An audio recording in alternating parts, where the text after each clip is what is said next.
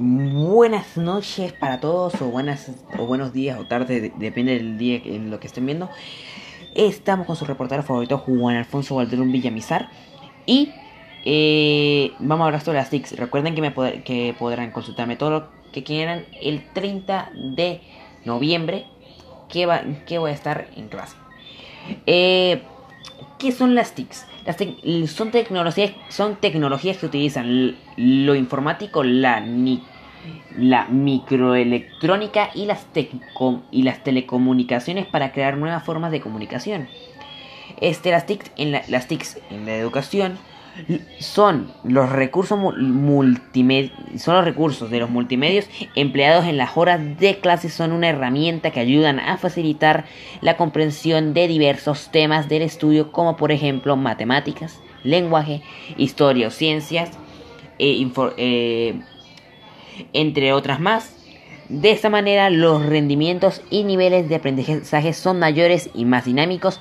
El buen desempeño académico de los estudiantes dependerá no solo del TIC y del docente, sino que, de su continuo estudio en casa y del apoyo de sus representantes y además compañeros del estudio, de manera que se pueden compartir, opiniones, lleva a cabo interesantes discusiones sobre los temas aprendidos.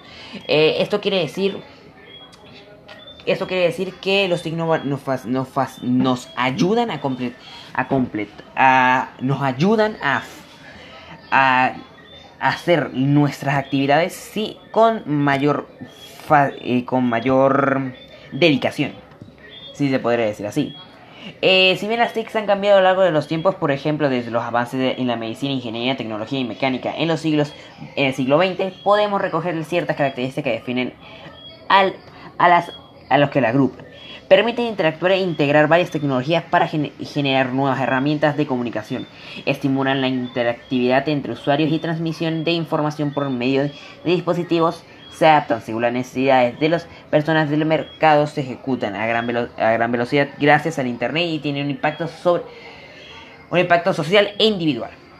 Ahora vamos con las desventajas y desventajas del TIC. Vamos con las ventajas. Acceso a diversas fuentes de información, mayor interacción, desarrolla nuevas habilidades fuera del, currículum oficial, aprendizaje personalizado, optimización de trámites burocráticos, acceso a producción y servicios sin límites geográficos, eh, eficiencia en la toma de, decisiones y implemento de las nuevas modalidades de trabajo, nuevas oportunidades de crecimiento, facilitan la comunicación intrafamiliar y permiten acceso a la educación y el trabajo vamos a ir con las desventajas. Riesgo a la desigualdad y, exclusión pueden ser una fuente de distracción, disminuida en las habilidades manuales, peligro de exposición de datos personales, acceso a la información falsa, riesgos, riesgo a los, a los ciberataques, disminución de las interacciones familiares y riesgo de la exposición de contenido inapropiado. Y podemos tener un gran ejemplo de, del TIC en este mismo podcast, ya que yo estoy usando